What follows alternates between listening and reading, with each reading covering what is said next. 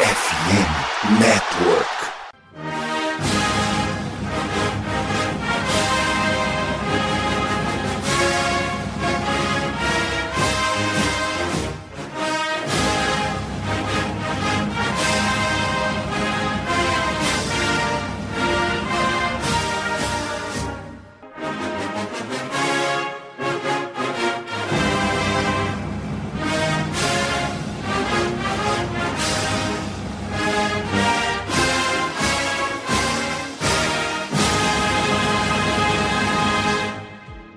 Amigos! Saudações, fãs de esporte! Saudações, fãs dos esportes universitários, do futebol americano profissional, do futebol americano universitário, do esporte como um todo. Estamos chegando aí mais uma edição com o meu, o seu e o nosso CollegeCast. Hoje, terça-feira, 28 de março de 2023. Estamos a menos de 30 dias do draft da NFL e, por este motivo, o CollegeCast intensifica ainda mais a sua cobertura dos prospectos que estarão neste evento e que serão o futuro das franquias da National Football League. Já falamos de todas as posições defensivas e já falamos também de offensive lineman. Hoje iremos falar dos caras que mais utilizam a offensive lineman, que são os running backs. Dependem aí do trabalho dos OLs para poder avançar no campo e levar o seu time pelas trincheiras. Mas antes de a gente começar a falar de Bijan Robinson, Sean Tucker, Tank Bigsby Companhia Limitada, vamos começar a apresentar a mesa? Primeiramente, Bruno Oliveira, muito boa noite. O Bruno tava de atestado, a gente vai descontar aí do salário dele esses dias que ele ficou fora, era para ter participado do Olímpicos. O Bruno é um cara engraçado, né? Nunca viu o Miami Hurricanes chegar em lugar nenhum. Daí no ano que os caras estão no Final Four do March Madness, ele fica doente. Que momento. Bom, muito boa noite, Matheus Pinho, os meus caros colegas de mesa. Eu sou uma pessoa muito supersticiosa, né? Se meu anonimato ajuda o Miami Hurricanes, eu só volto a aparecer no Olímpicos depois do dia 2 de abril, né? Dia 1 de abril, se não me engano, vai ser a final. Então, vamos manter o anonimato por enquanto. Mas eu só queria dizer que minha Miami Hurricanes é gigantesca. Virem, virem torcedores dos Canes enquanto é tempo, porque depois vocês vão ser chamados de modinhas. Mas tratando do assunto de hoje, é, cara, é uma das melhores classes de running back dos últimos, sei lá, 10 anos. Eu acho que todos os jogadores que a gente vai falar hoje têm o seu grau de impacto, é, tanto no college football como tiveram nas suas equipes. Então, vai ser muito interessante acompanhar o podcast de hoje, porque todos os jogadores, na minha opinião, vão ter algum tipo de impacto em todos os times que eles forem draftados esse ano. Pois é, inclusive, a minha tarefa nessas análises de prospectos não é analisar prospecto, porque eu sou horrível fazendo isso. Mas a minha tarefa é designar aqueles caras que vocês têm que estudar. Então eu pego ali a lista dos jogadores que declararam pro draft, vou montando aqui os principais, vou distribuindo, ó, fulano, tu analisa esse, esse crano, tu pega aquele, Beltrano, tu pega não sei quem. E cara, eu tive um trabalho enorme para conseguir selecionar os caras que seriam falados aqui. Porque daria tranquilamente para fazer um episódio de uma hora e meia de duração falando de 20 jogadores. Não seria nenhum exagero. Mas a gente tem o compromisso de não passar de e 10. Então eu precisei deixar alguns jogadores importantes, como o Cameron Peoples, da Appalachian State, acabou ficando de fora. Né, e alguns outros jogadores aí também que não entraram no nosso corte. E por falar em corte, André Limas, você que está acima de qualquer corte de orçamento, né? tava no Olímpicos, tá aqui no futebol americano, tava naquele episódio que a gente fez sobre as mulheres que marcaram história no futebol americano, tava aqui nas entrevistas do Enerado, do Matheus Pinheiro. O cara não é cortado de nada, é negócio impressionante. Muito boa noite. Eu senti que eu tenho uma cadeira cativa no College Cast, né? Eu já senti isso. Então, assim, eu só não apareço aqui se eu for demitido, tiver que passar no RH do College Cash. O RH Alpin, inclusive, né? Já percebi isso também. Bom, acabou de chegar uma notificação aqui, gente. É, tá pedindo para eu passar no RH logo depois de eu terminar de falar. Acho que hoje será a minha, minha última participação. Brincadeiras à parte, né? Obviamente não será a minha última participação. Hoje falaremos sobre uma posição que a galera sempre fala assim: ah, escolher running back na primeira rodada é uma boa, escolher running back no primeiro dia não é risco. Running back tem que ser lá no final do draft. Você pode pegar um running back bom lá no final do draft. Bom, nós vamos falar sobre exatamente esses pontos hoje. Tem uns caras, como o Bruno falou, que são bem interessantes, mas aí eu deixo para a bancada conversar, né? Dito isso, venho dar a vocês uma boa noite ao Bruno, né? Como citei, ao Pinho, ao nosso Gabriel e ao meu querido Nicolas. E uma boa noite, boa madrugada, bom dia, boa tarde a todos aqueles que estão nos ouvindo. É isso. Bom, continuando nosso giro pela mesa, Nicolas Terzioglu. Semana passada a gente falou de OL, essa semana a gente vai falar de running back. Não por acaso são as duas posições que você tem mais conhecimento, você trabalhou tanto com OL quanto com running back aqui no futebol americano do Brasil. Então, se delicie hoje falando dos corredores. Muito obrigado aí. Saudações a todos os ouvintes. É, queria começar com um protesto, porque o Pinho deixa o Max Verstappen até aqui para se apresentar como primeiro. Então, é esse o meu protesto aí. Para quem não sabe, o Verstappen é o Bruno. Bruno Oliveira, mais conhecido como sósia brasileiro de Max Verstappen e de Mac Jones. Mac Jones Mac Jones brasileiro, Max Verstappen. O Mac Jones é o nosso querido amigo Nadir, né? Eu levo no coração, mas ele é muito ruim como quarterback.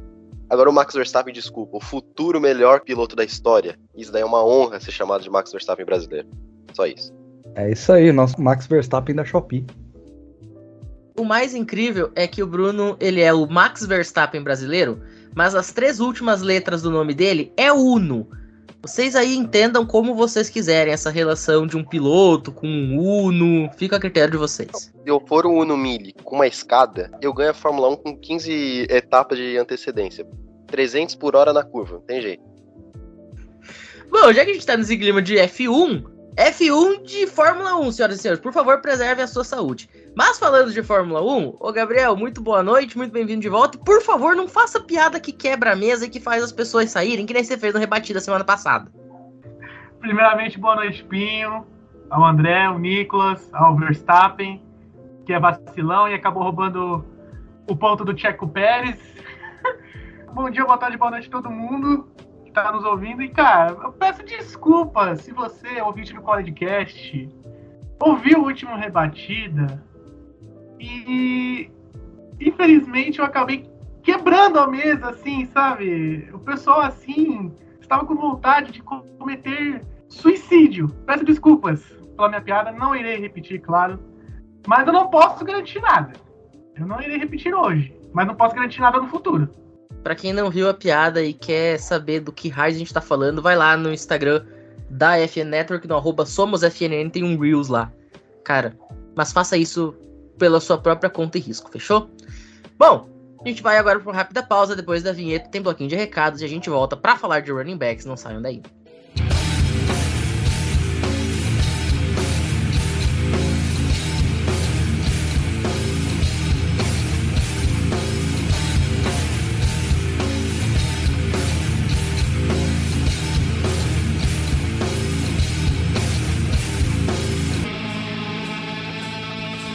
Bom, nós estamos nesse mês de março e a FN Network segue com a campanha junto à loja Esporte América para divulgação dos produtos da loja mediante essa parceria. E senhoras e senhores, a gente sabe que a gente está falando de draft da NFL, portanto, provavelmente todas as pessoas que estão nos ouvindo acompanham a NFL e quase todas as pessoas torcem para algum time da NFL. E a Esporte América está com uma promoção simplesmente espetacular, tá? São 50% de desconto. Você não ouviu errado. Eu falei 50% de desconto em vários artigos da loja mediante a promoção Ressaca NFL. A NFL se foi, mas este momento em que nós estamos órfãos da melhor liga de futebol americano profissional do planeta está sendo amenizada pela Esporte América com essa promoção. Então corre lá e garante a sua camisa, a sua jersey, seu mini helmet, sei lá, o seu boneco, qualquer coisa que você quiser do seu time da NFL. Tem também da NBA, da MLB. MLB, inclusive, o Opening Day começa depois de amanhã. A NHL e a NBA têm os seus playoffs chegando aí daqui a pouco mais de 30 dias. Então corre, não fica de fora dessa.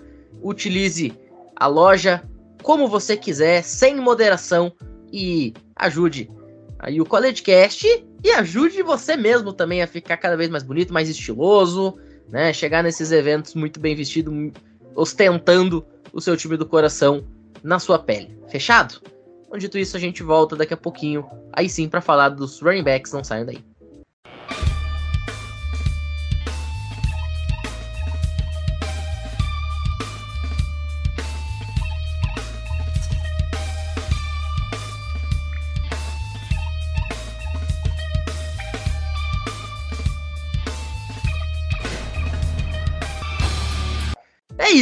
Dando início agora para falar dos running backs especificamente, o Max Verstappen, também conhecido como Bruno Oliveira, vai falar pra gente do cara que corre, que é uma barbaridade, parece que tem um motorzinho nas costas, parece um carro de Fórmula 1, Bijan Robinson, Texas Longhorns. Disparadamente o principal running back desta classe, muito provavelmente aquele que será o primeiro a ser escolhido, quiçá até na primeira rodada. Bruno, ele é um jogador praticamente impecável. Mas, dito isso, você tem um desafio: achar um pecado nele. Bom, vamos lá. Engraçado dizer, porque o B.J. Robinson é um cara que já vinha sendo projetado, especulado, é meio que o Caleb Williams, né? Um ano antes da própria elegibilidade dele no draft, as pessoas já estavam ansiosas para ver ele na NFL, né? Um cara que ano passado já fez uma temporada incrível, é, esse ano, é, obviamente, jogou muito bem de novo, ainda com a parceria do Queen Ewers por alguns jogos, aí só melhorou o jogo dele. Enfim, a gente transmitiu o Red River Showdown, né? Aquele massacre, né? Mas assim, a gente consegue ver pontos positivos do B.J. Robinson mesmo quando tudo dá errado. Então você consegue ver que o B.J. Robinson, na minha opinião, ele é tipo um Frankenstein dos running backs.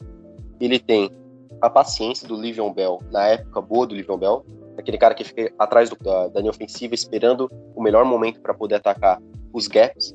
Ele tem a habilidade de receber passes do Aaron Jones, um cara que consegue fazer rotas wheels 30 jardas no fundo do campo e vai conseguir é, receber o passe de forma tranquila. Ele tem a força do Derrick Henry em alguns momentos. Claro que ele é um jogador bem mais jovem que o Derrick Henry, mas ele consegue quebrar tecos, ele consegue atacar com força e ele consegue fazer touchdowns semana após semana. Então ele é um cara que você vai ter praticamente o protótipo de um running back quase perfeito saindo do college. Ele é um dos melhores running backs saindo do college nos últimos, sei lá, 15, 20 anos. É, não é o melhor, mas é um dos melhores. E eu consigo ver muitas características positivas no jogo dele.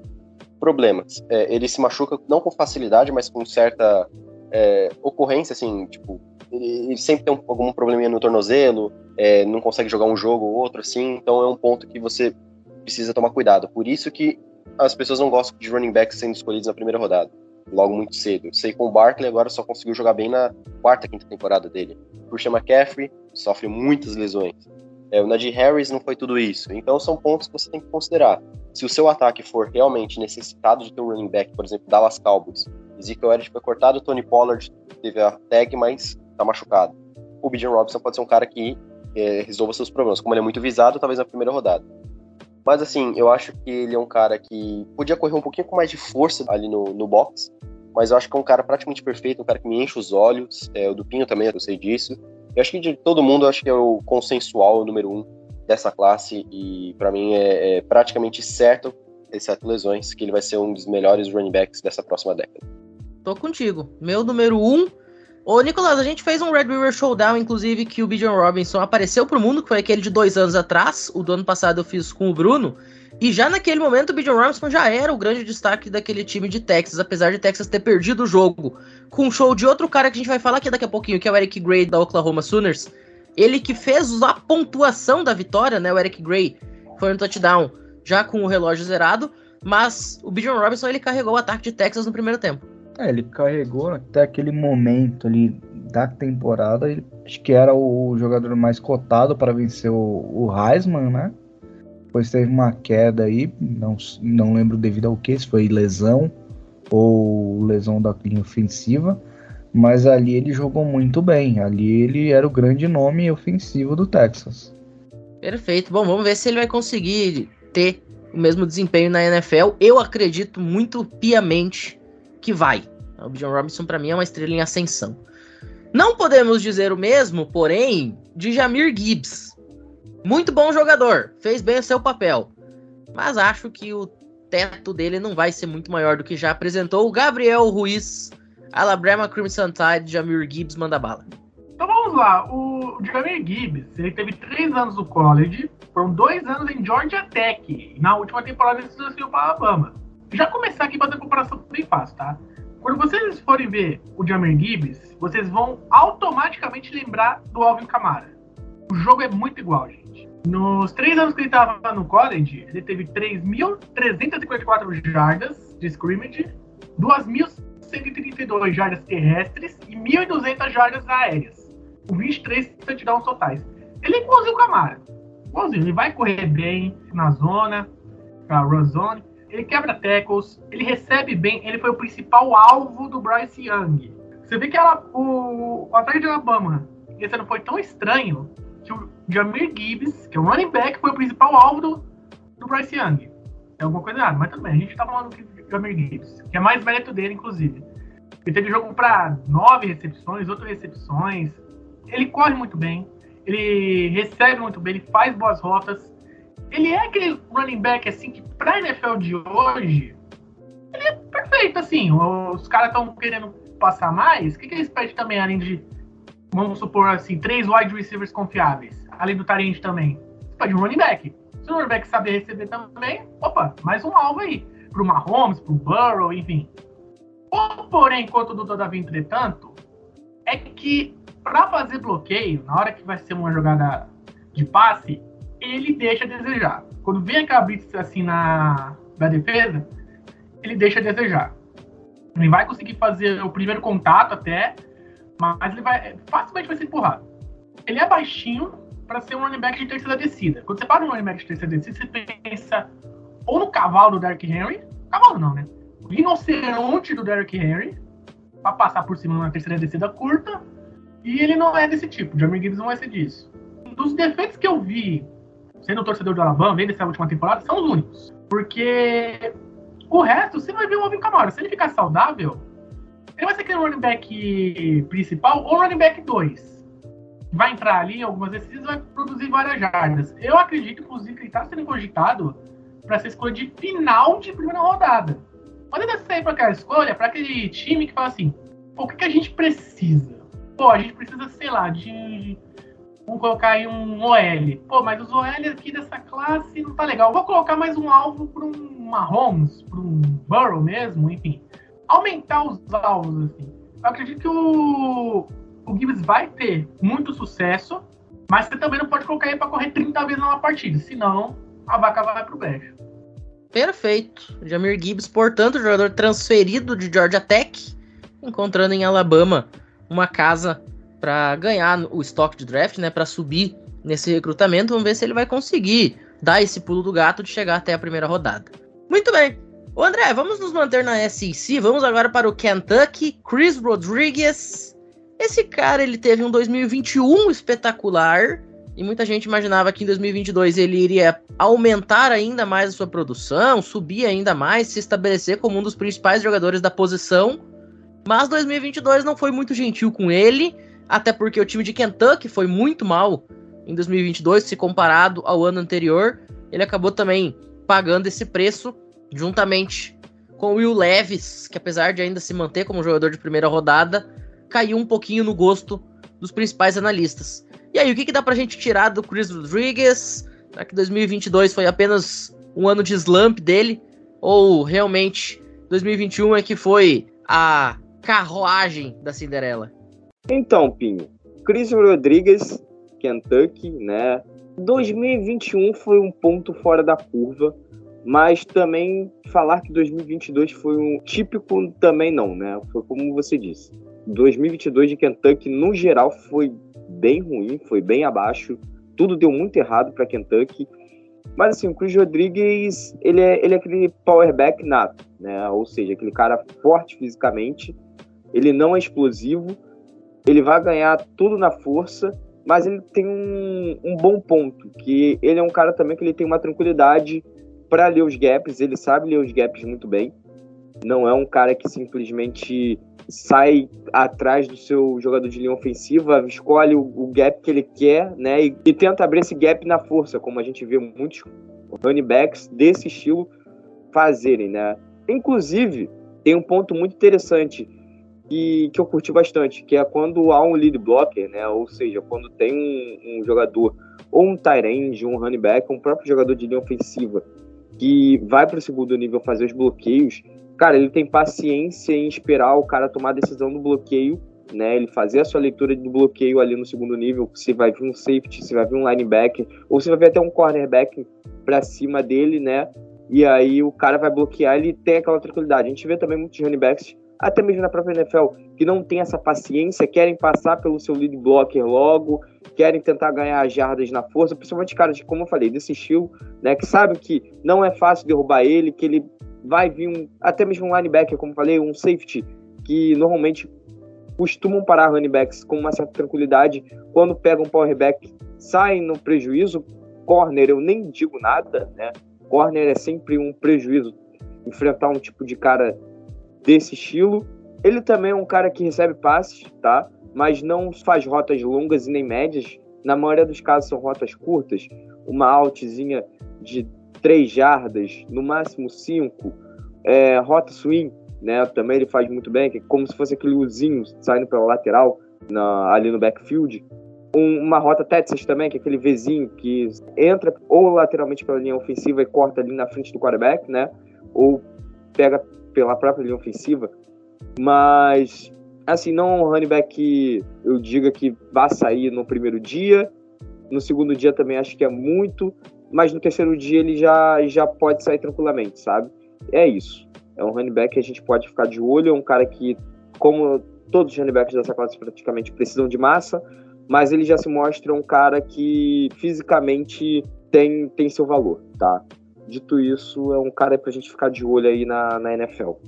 Perfeito, vamos ver o que o Chris Rodriguez vai conseguir entregar. Como eu falei no começo, é um jogador que eu tinha mais esperança, acabou não se concretizando. Vamos ver se ele consegue voltar a ter seus dias de glória na National Football League. Ô Nicolás, agora fazendo o caminho inverso, o Chris Rodriguez teve um ano de baixa, mas o Sean Tucker só subiu.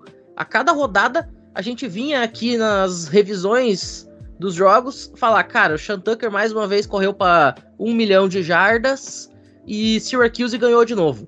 Esse foi o tema durante toda a temporada. Um ano simplesmente extraordinário da Syracuse Orange e passou direta, única e exclusivamente pelo Shantucker. A gente até fez um jogo de Syracuse, acho que foi contra o Wake Forest, acho que eu tava até eu e você, né, Bruno? E, cara, era Shantucker de futebol e regatas, não tinha muito o que fazer além disso. Então, Nicolas, tô muito curioso para saber o que, que você tem a dizer sobre o Shantucker. Manda bala. Rapaz, Sexta-feira passada, quando a gente estava assistindo algumas coisas ali sobre o Davi Belfort, eu comecei a analisar o jogo de Virginia Tech, né? E aí comecei a assistir a partida entre Virginia Tech e Syracuse, que eu vi ele doutrinando, é, dominando Virginia Tech de, de, uma maneira absurda com esse ataque de Syracuse. E aí eu comecei a olhar mais desse jogador. Assisti a partida contra Louisville também, foi a mesma coisa. Ele é um jogador que tem uma excelente visão de jogo. É, ele consegue finalizar jogadas muito bem mesmo. Ele é muito hábil em reconhecer espaços, tá? Então ele tem uma explosão muito, muito certa no gap. É um recebedor de muita qualidade quando você começa a olhar para ele no jogo aéreo, envolvido no jogo aéreo. Ele tem as mãos que buscam a bola, que é diferente daquele jogador que você vê, bracinho curto, que a bola vem um pouquinho para a esquerda, ele não vai esticar o braço para pegar. E você já não espera isso aí do Sean Tucker. Ele é um cara que ele vai buscar a bola, ele vai transicionar muito bem para o campo aberto depois que ele faz essa recepção. É um jogador bem interessante aí e, bem versátil, tá? Ele tem a ótima explosão inicial, que ele acelera e desacelera muito bem, forçando o erro do, do defensor. Sabe aquela desacelerada de um lado para o outro que você vê os, os, corredores fazendo e tirando o centro de gravidade, forçando o defensor a virar o quadril para ele errar? Então, o Tucker ele consegue fazer isso muito bem. E por ser um jogador uh, paciente, ele espera o bloqueio acontecer e ele é muito bom seguindo os bloqueios e pulls, tá? O que eu senti um pouco de ponto fraco nele é que ele hesita um pouco ao atacar a linha de scrimmage. Eu tinha um perfil que eu gostava que meu jogador primeiro garantisse a volta da bola para a linha de scrimmage e a partir dali eu pedia para ele quatro jardas. Eu tinha é, essa mentalidade. E aí, quando eu vejo um jogador que hesita um pouco ao atacar scrimmage, por mais que seja um jogador paciente, Isso aí já, já dá um alertinha, tá? E assim, ele também não é tão veloz na velocidade final. Ele tem uma boa explosão, tem uma boa agilidade, mas velocidade final parece que dá perdida aí. Contrapondo um pouco desses dois pulmões, parece que dá aquela quebrada no, de, no meio do, da corrida, sabe? Perfeito. É, que nem eu falei, o Sean Tucker ele foi um cara que era a única coisa que prestava em Syracuse, vamos falar o português bem correto, e foi o grande responsável por fazer esse time ter algum sucesso na temporada. Eu acredito que vai ser um jogador muito importante na NFL. Não sei se vai ser titular, não sei se vai ser reserva, mas acho que o Sean Tucker ele é um cara que tem tudo para ser né, um jogador fundamental no esquema de algum time da liga aí. Sabe o que eu vi dele, Pinho? Uma certa semelhança com o AJ Dillon, com o perfil de jogo dele, tá? A gente pensa em running back, a gente começa a pensar na Universidade do Wisconsin, começa a pensar na Universidade do Alabama, começa a olhar ali para Georgia, mas nos últimos anos está valendo muito a pena você olhar para jogadores ali da ACC, né, tirando o Travis Etienne, que era um grande talento lá em Clemson, mas está valendo muito a pena você olhar para as universidades da ACC que têm feito ótimos jogos corridos, tá? Muito bons. E, e, sobre o Tucker, mais um comentário, né? Que ele começa a jogada muito bem e que eu sinto que ele vai caindo. Ele parece aquelas Pepsi de 3 litros, cara. Chegou na metade e acabou. Não tem mais gás, entendeu? É complicado. Mas tirando isso aí, ele é um ótimo jogador. É um cara que eu queria ele pro meu time para pelo menos garantir duas, três jardas ali.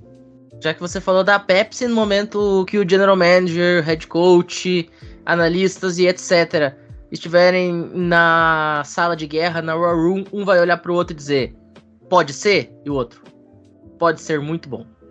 Pode ser aquela Coca-Cola de 3,5 litros e meio, chegar na metade sem gás também, tá? Pra ninguém se sentir ofendido. Perfeito. E se a Dolly quiser patrocinar a gente, porque a gente falando mal de das duas concorrências de fora, estamos de braço aberto aí, Dolly. Inclusive. Muito bem. Bruno, vamos agora pro Tank Bigsby. Vamos para o estado do Alabama, mas não para Alabama Crimson Tide, para Auburn Tigers.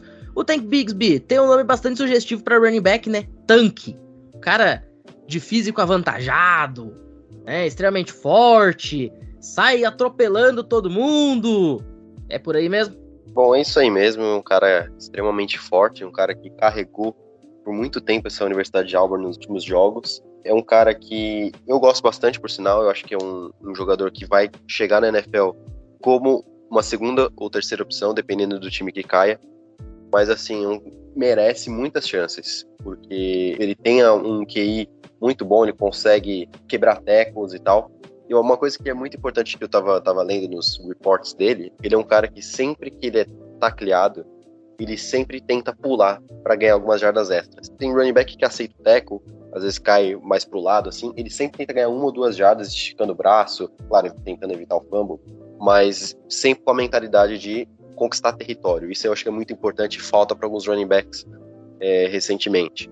Porém, ele é um cara que, comparado ao Bijan Robinson, que eu, que eu, acabei de falar, é bem mais lento. Né? O Bijan Robinson tem uma explosão que ele consegue chegar até o fundo do campo no instinto só, então consegue vencer os defensores na corrida. O Tank Bigsby ele já não é tão assim, porque ele é um tanque, né? No Ford Dash ele correu só 0.1 abaixo do Bijan Robinson, mas como a gente sabe, né, Pinha, a gente fez até um vídeo sobre o Combine, isso importa muito.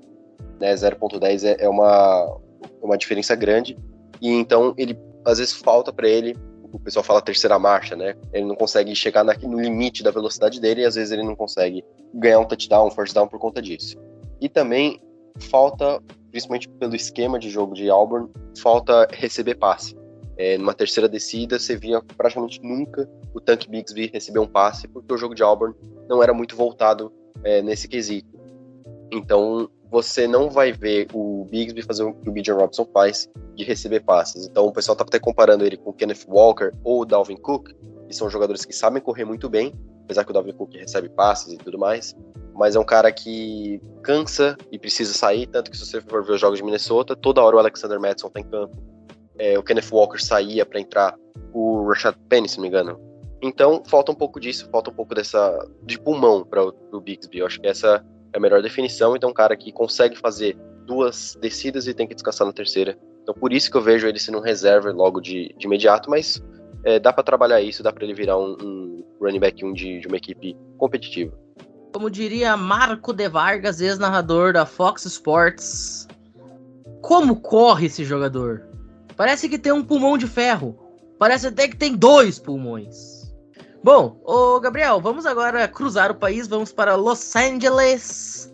Zach Carbonet, UCLA Bruins. Diga lá. Então vamos lá, né? Zach Carbonet. Primeiro que o nome dele já é difícil de escrever. É muita consoante, Jesus do céu. Mas vamos lá, foram dois anos em Michigan. Aí ele não teve muito espaço em Michigan, foi para UCLA. E aí UCLA estourou de vez. Teve 3.356 jardas terrestres e 39 touchdowns. Baita carreira dele. Vou ser sincero, quando eu vi o, o, jogo do Carbonet, ele lembrou muito o Saquon Barkley saindo do, do college. Não o Saquon Barkley não, o Saquon Barkley de Penn State. É alto, ele tem uma boa aceleração, ele corre bem rotas, ele é ágil quando ele tem a bola. Quando você vê o jogo do Carbonet, você vai lembrar muito do Saquon Barkley, cara. Ele tá aqui com a bola, é um dele pra cá, um dele pra lá, um dele pra lá. Ele acha que é o Ronaldinho, é o Barry Sanders. Lembrei. Eu acho que é o Barry Sanders ali. E no college a gente sabe que é, é lindo de ver. Quando a gente tem um running back que tem uma jogada assim, você pensa, pô, vai ser uma corrida de 8 jardas. Ele faz um drible e já ganhou mais 20. É uma coisa linda de ver. Ele tem uma certa força também para quebrar tecos e tudo mais. Porém, contudo, todavia, entretanto, ele, quando abre o gap, quando ele tem aquela corrida, que você pensa, pô, o cara vai fazer o touchdown. Aí eu vou usar a frase do Nicolas. O Carbonet parece que ele é uma coca de 3 litros. Porque chega no final, acaba o gás. Ele não tem a velocidade final. Ele não tem aquela velocidade para bater um, um jogador de secundária quando ele tiver faltando ali, vamos supor, 30 jardas ali, o cara da secundária já tá na cola dele, não vai ter como, né? Quando ele vai fazer o drible, ele desacelera, ele atrasa o passo. E assim, ele tem problemas de drops em Michigan. Teve um jogo de Michigan que teve, sofreu muitos drops, mas muitos. Ele é alto, acho que é a mesma altura do Secon Barkley, se não me engano. Ele melhorou muito em UCLA, ele melhorou, ainda pode melhorar. Quando é uma jogada que ele vai ter que fazer um bloqueio para um wide receiver correr, ou para ajudar o running back, ser mais um, uma proteção para o running back, ele faz o básico. Arroz com feijão ali, tranquilinho. E uma outra deficiência é que, quando eu falo do Secon Barkley, não é só as qualidades, mas também os defeitos. Um dos grandes defeitos do Secon Barkley era o quê? Em vez dele ir pro gap certo, ganhar aquelas 4, 5 jardas e cozinhando o jogo, ele queria buscar mais e perdia jardas. O Carbonet é a mesma coisa. Ele tem um espaço ali, que prefere virar o, virar o corpo, tentar ganhar mais jardas, acaba perdendo jardas, e isso para NFL é terrível. Faria o, o, vamos colocar assim, o Andy Reid perder quilos de tentando xingar o cara. De resto, eu acho que o Carbonero vai ser um encaixe para qualquer equipe. Sinceramente. Ele é um encaixe para qualquer equipe, qualquer esquema. No começo ele vai ser aquele running back 2 para substituir o titular quando ele estiver descansando, mas ele tem um baita potencial para ser o running back 1 de qualquer franquia, sendo bem sincero. Perfeito. Bom, vamos voltar para o outro lado do país. New Orleans, Ty J. Spears, Universidade de Tulane, meu caro André Lima. Tulane que esse ano fez algo que não fazia há 70, 80 anos, que era jogar um bowl de expressão, ganhou o Cotton Bowl em cima da USC, por sinal. E aí, o que, que o Spears pode apresentar agora num nível superior, num nível profissional? É contigo. TJ Spears. Não é Britney Spears. E ele também não é um cara tóxico. Tá? Quero ver quem vai entender essa referência. Beijos para fãs de Britney Spears. Como eu disse, ele não é um cara tóxico, mas ele tomou umas toxinas em 2020 porque ele teve uma lesão né, na CL. Acabou se prejudicando na temporada 2020. 2021 também não foi um bom ano para ele. Porém, 2022 retornou aquilo que se esperava em Tulane, né? Foi praticamente o principal jogador da equipe. E assim, eu gostei muito do estilo dele, né? Aqueles running backs que são mais rápidos, tem uma agilidade maior, né? É um cara que é um cutback também nato. E assim, o que me deixou mais alegre em relação a ele, né? é que ele não é um cara muito físico, como a galera diz, né? Ele não é aquele running back forte fisicamente, ele é um running back mais magro, é um running back mais baixo, mas é um cara que protege muito bem a bola, sabe? Ele tomou uns big hits interessantes nessa temporada. Os linebackers não tiveram pena dele, né? Caras maiores gostam de bater em caras menores. A verdade é essa. Pode perguntar, por exemplo, pro Nicolas, né? Que foi coach de running backs e coach de jogadores de linha ofensiva. O que, que ele mandava fazer com os defensive backs, né? Principalmente cornerbacks. Cara, os caras gostam de bater em caras menores, né? Então, isso serve também para linebackers. E aí, quando ele tomava a pancada, ele não sofria fumble. O que a gente normalmente vê é com running backs do college quando tem esses contatos de disparidade física. Mas assim, ele não passa tanta segurança em relação ao suporte físico quando for para a NFL, né? Vai precisar ganhar uma massa, porque linebacker do college é uma coisa, linebacker da NFL é outra. Outro ponto que é bem interessante é que ele recebe bem passes, tá? Então, é um cara que pode se alinhar como recebedor. Estilo de jogos que, por exemplo, do 49ers, né? 49ers, Dolphins e Jets, que são times que têm running backs desse estilo. Cara, ele se encaixaria muito bem, tá? Resumindo, é isso. Eu quero ver esse cara na NFL, tá? Eu quero ver esse cara na NFL, eu quero ver como que ele vai se comportar na NFL, porque é o estilo atual dos running backs que vem se dando bem na NFL. Enfim, não tem muito o que falar. Passo a bola para você, Pinho. Perfeito. O importante é que deixem ele bem free, né? Free Spears para ele conseguir jogar. Ele não pode ficar encaixotado, né? Ele não pode ficar preso dentro ali do pocket, né? Entre a linha, entre as trincheiras. Ele precisa ficar bem solto, né? Sem ter alguém ali segurando as pontas desse garoto. Isso é o que a gente aprendeu agora com o André falando sobre o Ty J. Spears. Bom, Último jogador deste primeiro bloco, Mohamed Brahim, Minnesota Golden Gophers, Bruno Oliveira. O meu xodozinho, apesar de jogar no time que é o maior rival do meu. Acredite se quiser, senhoras e senhores. Mohamed Brahim era o grande nome desse time de Minnesota e, cara, fez o Wisconsin sofrer nesses últimos anos, apesar de o Wisconsin ter a melhor defesa do país em pontos cedidos, uma das 10 melhores nisso e naquilo e naquele outro e não sei mais o que. O Mohamed Ibrahim ainda assim arrumava um jeito de fazer a gente sofrer, era um negócio impressionante. E agora ele vai fazer times sofrerem, defesas pagarem o preço também na NFL. Bom, o Mohamed Ibrahim, ele é um cara que todo mundo gosta. É difícil você ver alguém que não gosta do jogo dele. É um cara que quebrou recordes de touchdowns, de jardas corridas pelos Golden Gophers.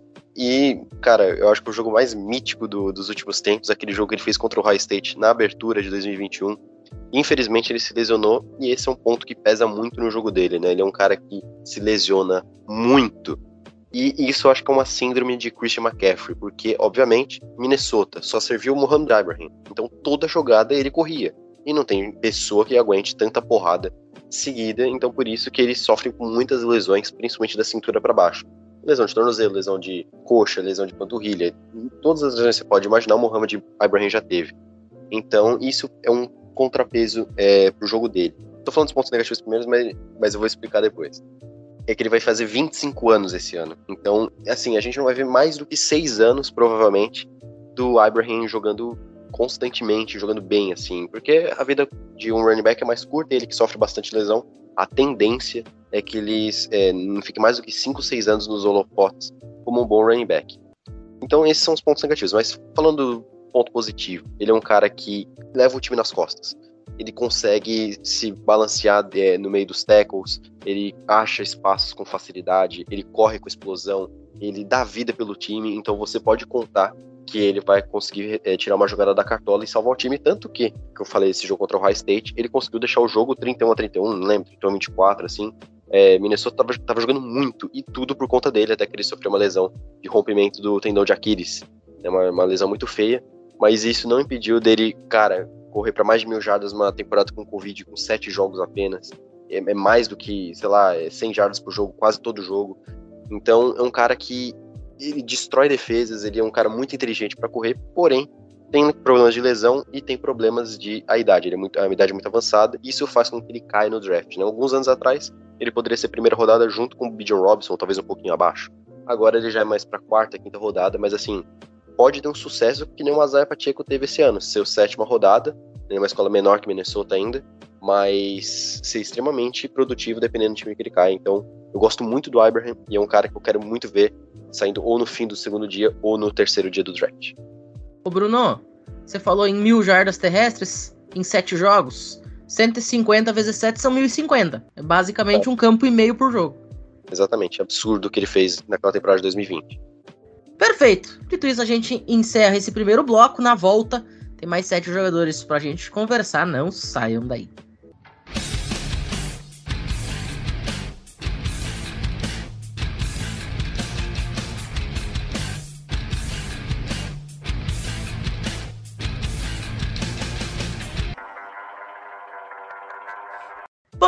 Começa esse segundo bloco falando de Deuce Vaughn.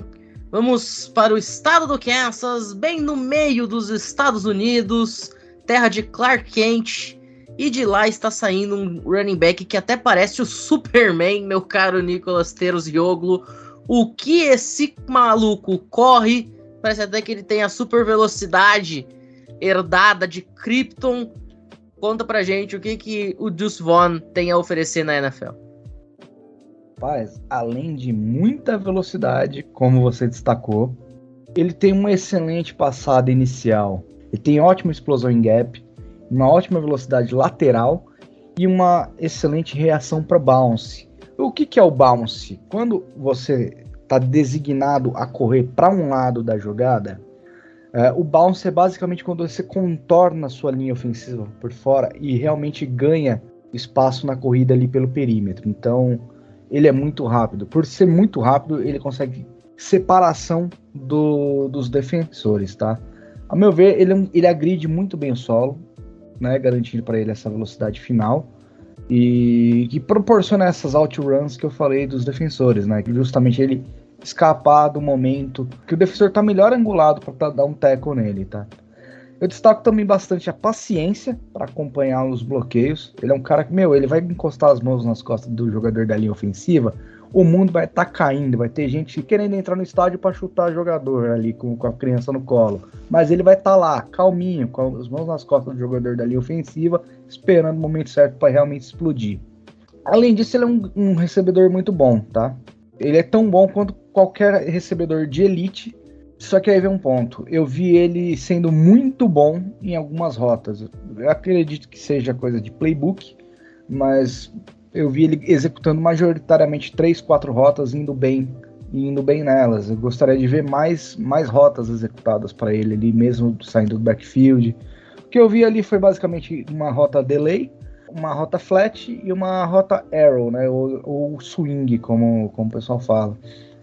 Eu gostaria de ver ele, por exemplo, numa well, buscando uma streak lá no fundo do campo, que eu acho que é um cara que, sendo muito bem utilizado dessa forma, ele vai te render bons frutos, tá? E apesar de ser um, um bom bloqueador para o jogo aéreo, ele tem um pouco de dificuldade quanto ao assunto a cut block. Cut block é o bloqueio abaixo da linha da cintura, ele é permitido, tá? Então eu vi um pouco de falha na técnica de cut block dele. Pode ser um perigo, porque você é um jogador pequeno indo parar um jogador maior, né, você já tem essa técnica aí de bloquear abaixo da linha da cintura dele, justamente para você parar ele de uma forma segura para você. Só que se você executar da forma errada, você vai acabar se lesionando. Isso é um pouco perigoso, né? E é como eu falei, seu tamanho ele pode ser um problema para correr entre os tackles. Apesar de ser muito rápido, ele é um pouco baixinho, então acho que no começo ele fica um pouco limitado, como ele vai ser utilizado dentro de campo. Eu espero que seja utilizado muito bem, porque ele é um jogador com potencial absurdo. Eu acredito que ele vai ser muito mais bem utilizado com algum outro jogador no backfield bloqueando para ele, tá? Um personal 20, personal 21, vai ser um grande destaque para ele. Sozinho acho que vai ser um pouco difícil. Perfeito. Bom, vamos dando seguimento. Vamos para Texas agora, André. Devon a Shane, eu particularmente estava. A Shane. Tá, essa foi terrível. Eu estava achando que ele poderia sair bem mais alto. Texas AM tá decepcionando muito nos últimos dois anos, mais precisamente. E o Ashane ele não conseguiu demonstrar o potencial que a gente imaginava que ele conseguiria nessa temporada. Vamos ver se na NFL as coisas melhoram. Me conta aí o que, que ele pode apresentar na liga. É contigo. Eu gostei que você me deu duas deixas para falar sobre a Shen, né? A primeira é que o Ashen ele é literalmente um achado de Texas A&M. E a segunda é que você disse que ele pode ser um alto, né? mas ele não é alto, ele é baixo. Isso é uma das preocupações em relação a ele nesse draft. O, o Ashen, né? Ele é um cutback nato, é um cara que quebra muito bem, sabe? Ele corta muito bem pelo meio do campo, ele sabe que vai vir um teco. Ele já dá aquela abaixada no corpo e corta pelo adversário, assim como ele também faz isso nos gaps, né? Ele percebe que o gap está se fechando, que não vai conseguir entrar no gap. Ele dá aquele pulinho lateral, né? Aquela cortada lateral para encontrar um novo gap, para se livrar do teco também, no teco for loss. Mas ele tem alguns pontos negativos. O cara não bloqueia, esquece. Se você tá esperando um running back que vai bloquear pro teu quarterback, esse cara não vai fazer isso, tá? E aí ele vai a um outro fator que ele até recebe passes, né? Ele pode não bloquear. Ah, então utiliza ele na recepção de passes. Sim, mas ele também não é aquele cara que estica o campo, como o Nicolas tinha falado. Por exemplo, um cara que vai fazer uma rota corner ou uma well, esquece, não vai fazer isso. Ele é rápido, mas não é esse cara para recepcionar esse tipo de bola. Dropou bastante bola assim, inclusive, quando teve que fazer esse tipo de rotas. E quando ele fez também, se embaralhou todo, né? Não fez a rota perfeitamente, não fez uma rota nem minimamente bem, tá? Isso foi um grande problema. Mas é um cara que você entrega a bola no peito dele, ele vai conseguir correr, tá? Quando ele sofre o tackle, é, não ganha jardas, acabou a jogada ali. Porém, é um cara que, se ele ligar um motor, começar a correr, cara, é muito difícil alguém pegar, tá? E foi isso que chamou muita atenção dele em Tets EM. Normalmente, quando ele começava a correr, ou era touchdown, ou era ganho de muitas jardas, aí via um safety e derrubava ele. Mas em open field era muito difícil, como falei, na maioria das vezes era TD. Dito isso, é um cara pra gente também ficar de olho na NFL, mas eu não sei se ele vai dar certo, tá? É um cara que pode ser escolhido no segundo dia, no terceiro dia, mas a gente tem que ter muita calma em relação ao que ele pode produzir na NFL e ao que ele vai enfrentar na NFL. Porque, da mesma forma que eu falei do Spears, que é um cara que toma porrada e não entrega a bola, é um cara que tomava porrada e levantava e continuava jogando. A Shane é aquele cara que vai tomar porrada e vai sair com alguma dor e não vai voltar na próxima jogada, tá? Assim como é um cara que tem altos riscos de sofrer fumble durante sua trajetória na NFL. Ele não protege tão bem assim a bola tô com uma interrogação em relação ao futuro dele. Mas é um cara que vai ser draftado provavelmente no segundo dia. Muito bem. Bom, a gente continua ali na região do sul dos Estados Unidos, região do Texas. Agora vamos cruzar a fronteira do Rio Vermelho, vamos para Oklahoma, Gabriel. Eric Gray.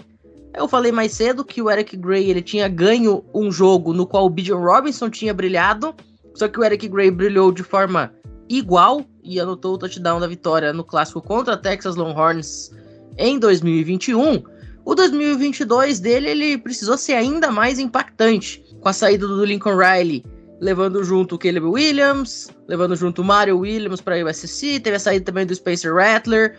Quem assumiu a posição de quarterback foi o Dylan Gabriel, que acabou se lesionando, enfim, o time de Oklahoma acabou ficando basicamente só o Eric Gray mesmo. Inclusive, teve momentos até que ele virou o quarterback do time, um negócio bizarro. Gabriel, me conta aí o que a gente pode esperar do Eric Gray na NFL. Será que os dias estarão cinzentos pro lado dele? Pô, velho, eu ia fazer uma piada. eu pensei na piada do Gray, mas enfim. Vamos lá. É, o Eric Gray, quatro anos de carreira, dois em Tennessee e dois em Oklahoma. Ele teve quase 4 mil jardas de scrimmage, sendo 3.089 jardas terrestres, 827 jardas aéreas e 26 touchdowns no total. Ele é ágil, ele tem uma ótima aceleração, ele sabe ler bem o gap. Tem tipo de running back que realmente você olha assim e fala, ele só funciona numa tática, que é o quê? Só com bloqueio em zona. O, o coach de running back vai falar assim, filho, tá vendo aquele gap ali? Imagina quem tá abrindo aquele gap ali é Moisés, tem uma Mar Morto e você vai correr por ele, tá bom? É ali. Ele funciona nesse esquema.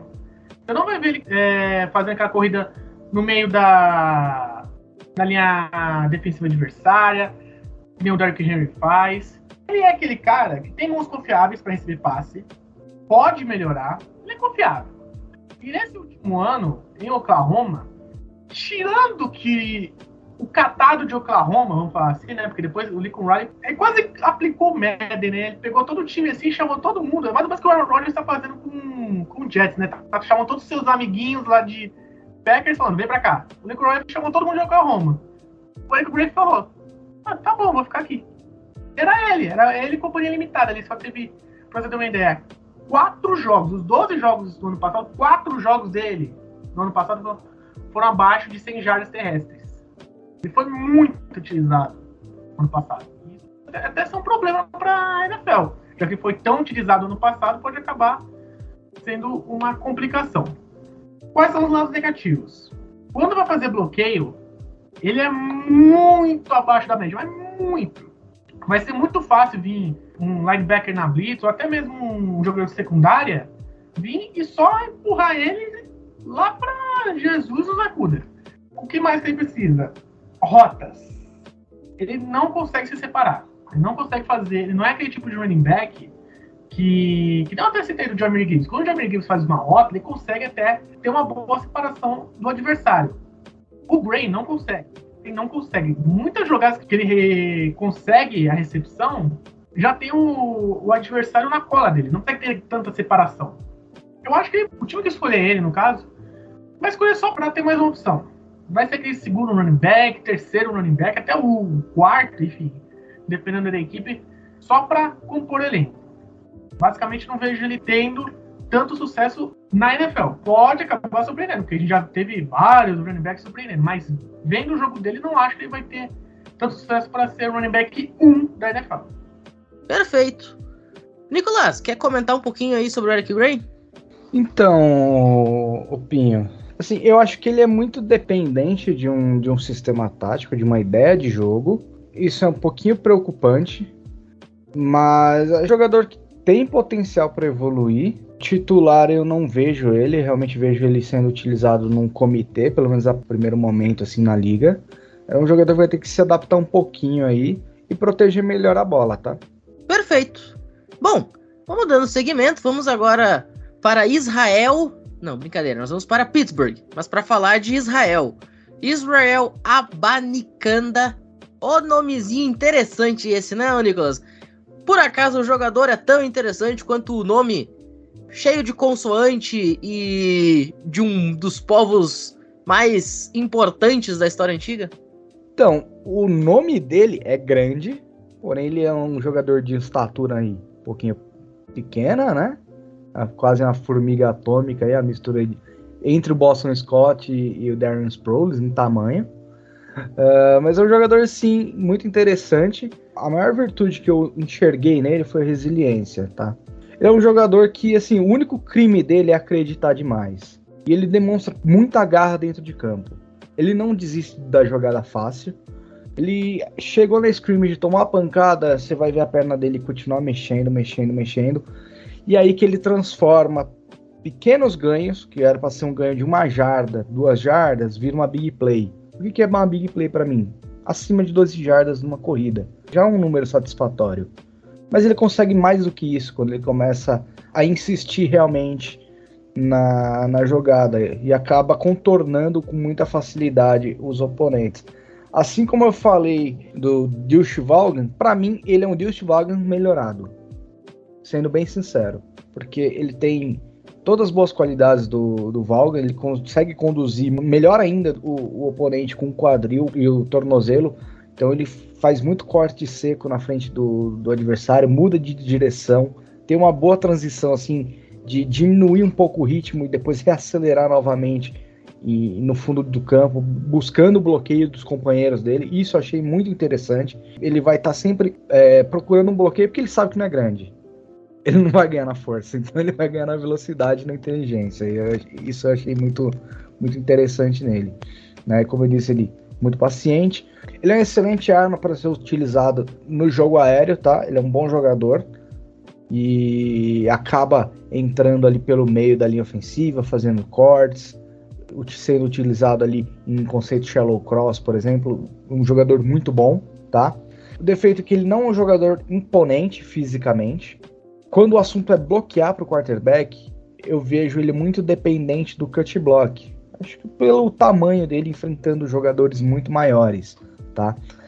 É, ele não vai ser aquele cara, assim como um jogador de linha ofensiva que bloqueia, baixando a bunda, levantando, estufando o peito e te preparando para bater de frente com um jogador de defesa. Ele não vai fazer isso. Ele vai acabar preferindo o cut block. Ele bloqueia muito bem por fora, por dentro deixa a desejar. E acho que tudo bem, o jogador é, é, é, compreensível um running back bloquear por fora, né? Ainda mais em um sistema de bloqueio big on big, onde você vai querer jogadores grandes bloqueando jogadores grandes e jogadores de porte médio bloqueando jogadores de porte médio, tá? E é isso. Tá, ele também é outro jogador que se destaca em poucas rotas sendo efetuadas ali a partir do backfield, mas vai ser uma grande arma aí na, na mão de um, de um treinador que sabe enxergar esse potencial nele. Perfeito. Bom, estamos chegando aos últimos dois jogadores de hoje, André. Vamos para TCU, atual vice-campeã nacional, Kendra Miller. Tudo bem que o grande destaque da temporada de TCU era o jogo aéreo, né? Especialmente com o seu quarterback. Não por acaso chegou a concorrer ao Heisman, né? O Max Duggan.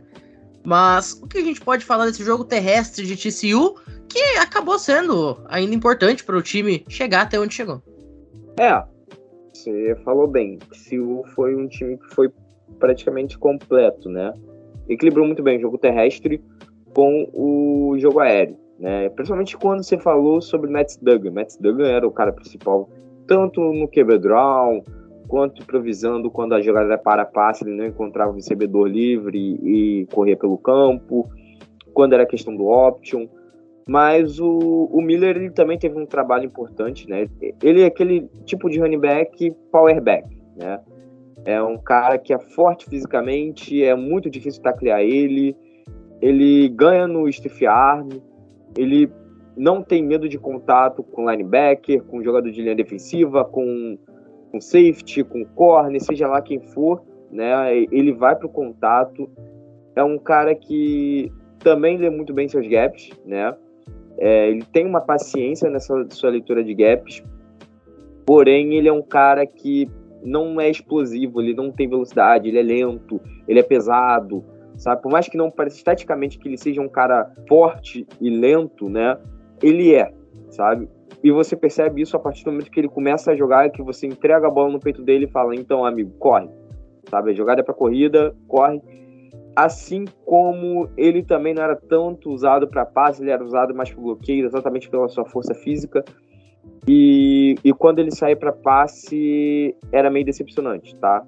Não era um cara que, que se mostrava um, um bom recebedor, não era um cara que era uma confiança para passe, no tanto que Matt Duggan não entregava tanto espaço assim para ele, né? Não era um cara que fazia, mesmo que fosse uma leitura em check down, ele preferia soltar o passe no end fazendo uma rota mais curta, no recebedor fazendo uma rota mais curta, do que no seu próprio é, running back fazia, por exemplo, um delay, né? Que é quando o running back ele bloqueia e sai para uma rota para recepcionar, sabe?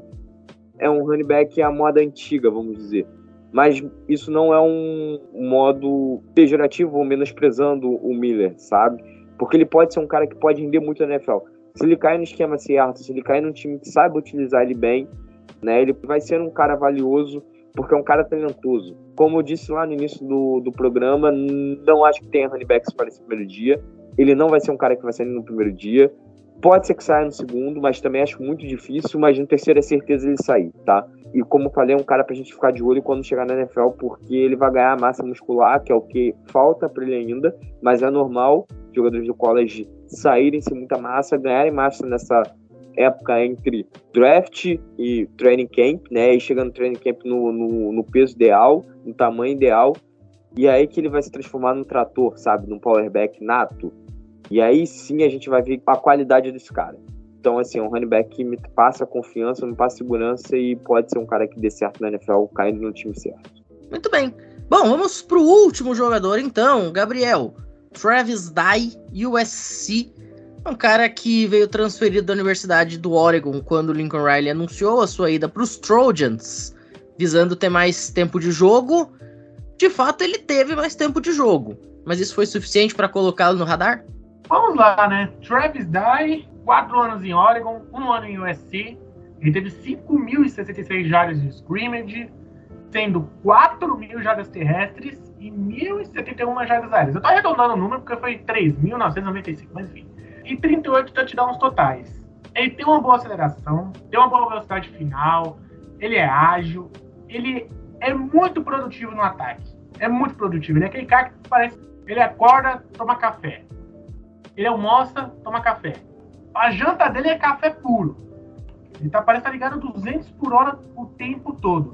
É mais um running daquela lista de caras que só vão funcionar em corridas em zona. Você não quer ele no meio da, da sua L, você quer ele fora ali, com o teco liderando, enfim. Ele consegue escapar de tecos, ele é efetivo no jogo aéreo. Vamos dizer assim, regular. Ele não é bom, ele não é incrível, mas ele não é péssimo nem horroroso. Ele é regular. Ele é efetivo quando se pede para bloquear tanto uma corrida, às vezes para um wide receiver correr, ou até mesmo um passe. Porém, o que acontece? Ele vem de lesão. Ele quebrou o tornozelo no ano passado. Então, ele vem de lesão. Ele vai chegar na NFL com 23, indo para 24 anos de idade. Ele chega velho para NFL. É incrível, porque eu fiz 24 anos, cara. Ou seja, eu poderia ser um calouro da NFL. Eu tô chamando outro que vai fazer 24 anos de velho. Pois é sacanagem comigo, mas enfim. Ele vai chegar com uma idade mais avançada e principalmente ele teve mais de 700 toques na bola, ou seja, mais de 700 jogadas que ele foi utilizado. E o running back, a gente sabe que tem um prazo de validade. Ele pode dar um toque da bola ou ele pode dar mil, dez mil, enfim. Ele tem um prazo de validade. Então o pessoal tá caindo muito em cima disso, por conta da idade, mais o quanto ele foi utilizado. Se ele conseguir passar da linha defensiva adversária, ele não vai ter aquela velocidade final para bater a secundária, quando estiver chegando no final da zona. Nem a parte física. Ele aparenta ser até mais leve do que ele deveria ser um running back, né? Não tem aquela explosão muscular e tudo mais. Ele é aquele running back que vai ser muito, mas muito situacional. Ele vai ter que cair no lugar certo. Assim, não pode ter 30 corridas, ele tem que ter no mais 10, 15 corridas por jogo. Vamos colocar assim e alguns passes lançados, porque você tem muita utilização no college, você tem um cara que está chegando de lesão, com idade avançada. Assim, o pessoal da NFL já está começando a olhar com mais precaução running backs. Você pode acabar nem sendo selecionado no, no draft da NFL, pode acabar sobrando para algum time no draft mesmo. Muito bem. Bom, a gente vai ficando por aqui então. Depois dessa análise aí de 14 running backs, tem muito jogador que pode ser importante para várias equipes. Vamos ver aí quais deles vão conseguir jogar na NFL aquilo que conseguiram demonstrar no college e superar, quem sabe, até as expectativas que as equipes depositarão sobre eles. Bruno, muito obrigado pela participação. Nos vemos aí no próximo episódio. Lembrando que esse foi o episódio número 99 do College Cast. E neste domingo, 20 horas da noite, tem a live do nosso centenário, como diz o André, live do centésimo episódio. Contamos aí com a participação e com a presença de todos os nossos ouvintes nesse momento especialíssimo. Mas antes de começar o centésimo, a gente fecha o 99. Bruno, muito obrigado. Até a próxima. Bom, é isso, meu querido Matheus Pinho. Sempre uma honra estar aqui. Hoje, excepcionalmente, terça-feira, consegui participar da gravação à noite, né? Uma excelente noite aí para os colegas de mesa, para todo mundo que ouviu e calorosamente participou aí do nosso podcast. Espero estar de volta aí. Logo, logo tem algumas surpresas ainda essa semana, né, Pinho? É, não sei se vai falar ainda hoje. Mas enfim, sempre uma honra estar participando. Um abraço para todos. André, também muito obrigado pela participação. Você tem cadeira cativa, como você falou no começo do episódio. Nos vemos no domingão. Valeu, Pinho. Valeu, Gabriel. Valeu, Nicolas valeu Bruno e valeu a todos aqueles que nos ouviram, né, até aqui, esse episódio 99, falando sobre running backs. Domingo nós temos o nosso centésimo episódio, nosso querido centenário, né, e comemoraremos da melhor maneira possível, ou seja, falando besteira, relembrando situações hilárias e um xingando o outro ao vivo. Ah, e claro, eu darei um grande presente a vocês. Estarei pelado. Brincadeira, não estarei pelado, não. Dito isso, até uma próxima. Tchau, tchau. Nicolás, também nos vemos no final de semana. Muito obrigado pela participação mais uma vez. Infelizmente, essa série de análises vai chegando ao fim, mas do episódio mais esperado, que é aquele dos quarterbacks, a gente tá aguardando pro final. Bom, estou triste que acabou o episódio de análise, porém muito feliz, porque não é live do Rebatida, mas o André tá com o taco na mão. Pronto aí para domingo já, né? Da, já daquela lustrada ali, ó, no óleo de peroba, já deixou o porrete armado. E muito feliz aí, muito grato de tá sempre participando, estando aqui falando sobre futebol americano, que eu gosto bastante. E só para lembrar, Pinho, acessando as redes sociais FNN Network, você consegue acesso ao cupom para 50% de desconto, é isso?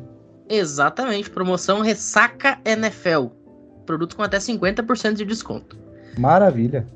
Ô Gabriel, falando em rebatida, nos vemos daqui a alguns minutos para a gravação do rebatida, que a gente é tudo doido e faz back to back até o cérebro derreter. Então, muito boa noite do CollegeCast e oi pro rebatida também.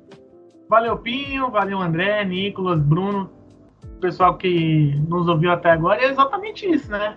A gente é tão louco que a gente grava CollegeCast, logo em seguida a gente já vai para outra chamada já já dá um spot pro pessoal aí, tá? Você aí, fã do college, que assiste MLB, se você é torcedor do Mets, eu vou criticar o teu time, tá? Eu vou falar por que que teu time vai entregar a paçoquita de novo, hein? É, rapaz. Tá aí, hein? Promessa é dívida. Bom, dito isso, a gente vai ficando por aqui. Muito obrigado a todo mundo que ouviu o programa até este momento. Estejam conosco sempre aí nos episódios que se seguem. Estejam conosco na live no domingo. Lembrando que você pode apoiar financeiramente o CollegeCast caso deseje, por meio do Pix CollegeCast 2021 arroba gmail.com. 100% do dinheiro doado será investido na manutenção e na melhora da qualidade dos equipamentos usados para a gravação do, do podcast, como microfones, enfim. Então, fica também o convite caso vocês desejam fazer isso. Fechado? Bom, Dito isso, a gente vai ficando por aqui. Muito obrigado a todo mundo e até a próxima. Valeu!